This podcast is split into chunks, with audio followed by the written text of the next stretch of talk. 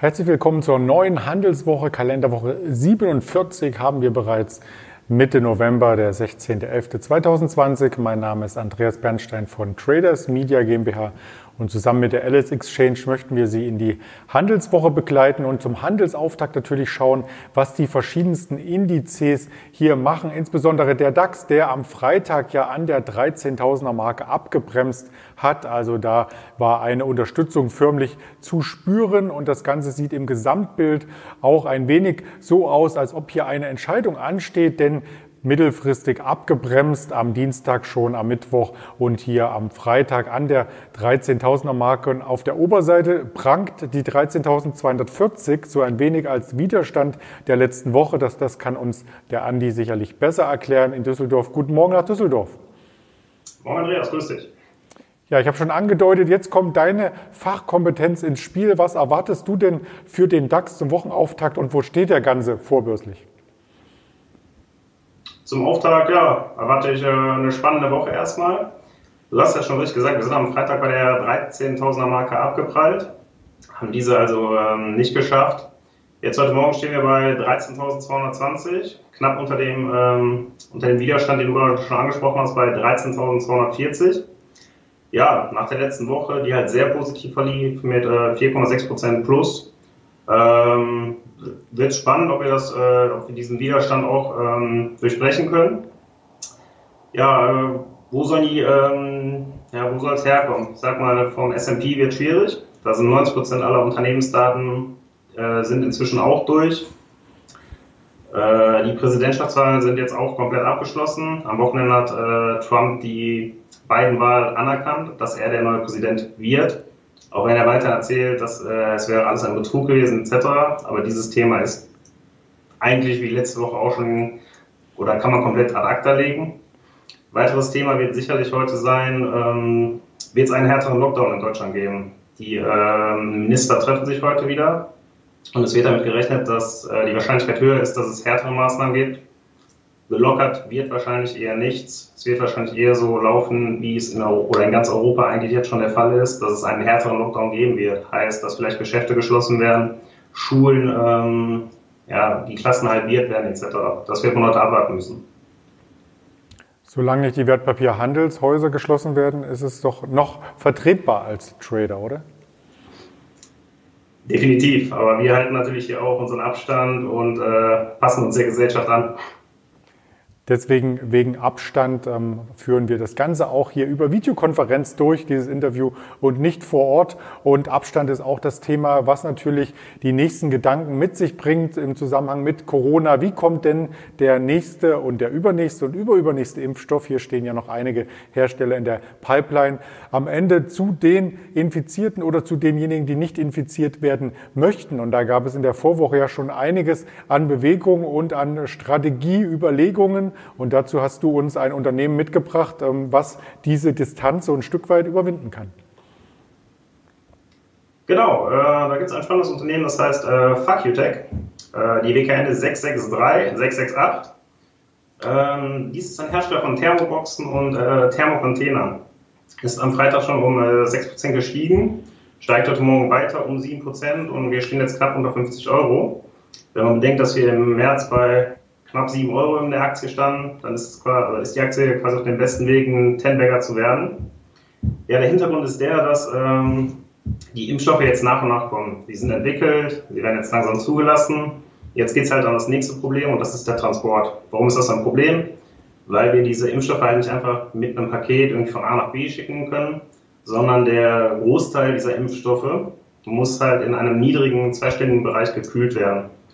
So, und dafür hat äh, Facutech halt die besten Lösungen. Sie haben es auch schon bewiesen, indem sie diese äh, Covid-19-Testkits äh, international schon an verschiedene Institutionen geliefert haben. Und jetzt ist halt am Freitag noch bekannt geworden, dass sie mit einem großen Pharmaunternehmen Eckpunkt Vereinbarung getroffen haben. Es wird, äh, oder es wird gemunkelt, dass es BioNTech ist, aber auch mit äh, anderen großen Impfstoffherstellern soll Vacutech in ähm, oder in Gesprächen sein. Ja, das, äh, wir sehen es am Chart, dass äh, diese Aktie hat weiterhin Potenzial und es bleibt sehr, sehr spannend bei dieser Aktie. Ja, man muss als Hintergrund äh, sicherlich wissen, dass das BioNTech-Produkt zusammen mit Pfizer bei minus 70 Grad durchgehend gekühlt werden muss. Also das funktioniert dann natürlich nicht, wie wir in der letzten Woche hier schon auswerteten, mit einer normalen Lieferung von FedEx oder DHL. Insofern ähm, müssen hier neue Wege beschritten werden. Und das Unternehmen kommt zufälligerweise aus äh, Würzburg. Aber das ist natürlich kein Zusammenhang hier mit äh, Traders Media GmbH herzustellen. Aber auch diese Hintergrundinfo wollte ich hier gerne ähm, mitgeben. Wir schweifen etwas weiter in die Welt hinaus über die Grenzen von Würzburg und Düsseldorf hinaus hinaus und gehen nach Asien, denn dort hat ein Unternehmen, was im DAX notiert, das jüngste DAX-Mitglied, hier quasi ähm, Bestrebungen geäußert, wachsen zu wollen. Und da geht es um Delivery Hero und Korea, oder? Genau, äh, Delivery Hero, die sind am Freitag um fast 15 Prozent gefallen, teilweise um 90, unter 90 Euro. Der Hintergrund ist einfach dieser, dass sie in Südkorea weiter wachsen wollten, hatten ähm, ein Joint Venture mit der Firma äh, Wuva, du hast es richtig ausgesprochen, Wuva angekündigt und ähm, schon seit Dezember. Dieses ist jetzt aber von den südkoreanischen Kartellbehörden verschoben bzw. abgesagt worden. Und die äh, südkoreanischen Kartellbehörden empfehlen hier den Verkauf von der Tochtergesellschaft von ähm, Delivery Hero. Das ist äh, Yokio. Yokio ist halt der größte Konkurrent von Wuva in Südkorea. Und äh, deswegen sagte die Kartellbehörde halt, dass dieses Geschäft, dass die äh, Konkurrenz bestehen bleibt, muss diese Tochtergesellschaft von Delivery Hero verkauft werden. Ähm, Delivery Hero selber ist sich aber trotzdem unsicher, selbst wenn sie diese Tochtergesellschaft abspalten würden, ob das überhaupt reichen wird, um äh, die Kartellbehörde zu besänftigen. Und äh, das hat oder war nachzulesen, dass das selbst die Analysten, die hätten es anders erwartet. Diesen, diese, dieses Joint Venture haben sie ähm, quasi schon eingepreist gehabt dieses Wachstum und äh, ja, das kommt jetzt wahrscheinlich nicht zustande und das hat man deutlich bei der Aktie am Freitag gesehen. Die Aktie war also unter Druck und hat sich von ihrem Allzeithoch wieder ein Stück weit entfernt. Bis zum Allzeithoch ist es übrigens noch ein Stück weit Weg bei dem nächsten Kurs oder bei der nächsten Aktie, die wir vorstellen möchten. Und zwar ist das die Volkswagen AG und die hat jetzt ganz, ganz weit in die Zukunft geblickt. Also kommen wir von den aktuellen Problemen hier quasi zu den Problemen, die uns in den nächsten fünf Jahren umtreiben. Und da möchte Volkswagen mit seinem Fünfjahresplan hier ein wenig für Klarheit schaffen. Was stand denn da drin? Genau, äh, am Freitag hat der Aufsichtsrat quasi zugestimmt, dass bis 2025 äh, 35 Milliarden in die E-Mobilität gesteckt werden soll. Hier äh, entfällt ein großer Teil auf die Hybridisierung der Flotte, das sind 11 Milliarden. Aber der allergrößte Teil oder der größte Batzen mit 27 Milliarden Euro fällt in die Digitalisierung von, ähm, von den Wagen. Da kann man sagen, das ist ja auch äh, eigentlich logisch, weil das ist, Autos bauen können die deutschen Hersteller, gar keine Frage, Karosserie etc., das wird schon passen. Batterien kaufen aktuell ein, wird man auch einen Weg finden.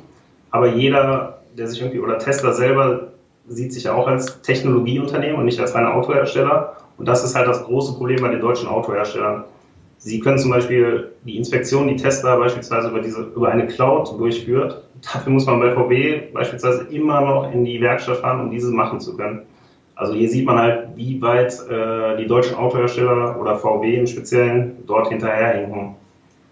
Ähm, des Weiteren wurde das Ziel bekannt gegeben, dass bis, 20, äh, bis 2030 ähm, die Hälfte aller neu produzierten Autos sollen E-Mobilität-Autos sein. Und das ist ähm, auch stärker oder das noch stärker gestiegen. Der eigentliche Plan war bis 2025 gerade mal 20 Prozent der Neuautos, äh, dass 20 Prozent der Neuautos E-Mobilautos sind. Das klingt auf jeden Fall ähm, sehr, sehr zukunftsorientiert und spannend. Man darf ähm, hier alles beobachten und wir sind natürlich hier vor dem Hintergrund ähm, der Pläne von anderen Automobilherstellern auch entsprechend äh, gespannt, wie viele Milliarden sie in diese Zukunftstechnologien investieren möchten und wer da natürlich hier äh, die cooleren Konzepte letzten Endes in die Tat umsetzt. Ganz lieben Dank erstmal an dich nach Düsseldorf für diesen Zukunftsausblick und eine erfolgreiche Handelswoche. Danke, wünsche ich dir auch. Und wir schauen natürlich auch morgen wieder mit einem Händler der LS Exchange hier auf das Marktgeschehen kurz vor Börsenstart und halten Sie auf den Laufenden mit entsprechenden Formaten. Natürlich auch am Wochenende. Also wenn Sie das verpasst haben sollten, hören und schauen Sie gern noch einmal rein über Spotify, Deezer und Apple Podcast, denn auch da gab es interessante Dinge zu berichten. In diesem Sinne bleiben Sie gesund und kommen Sie gut in diese Börsenwoche. Ihr Andreas Bernstein von Traders Media GmbH zusammen mit der LS Exchange.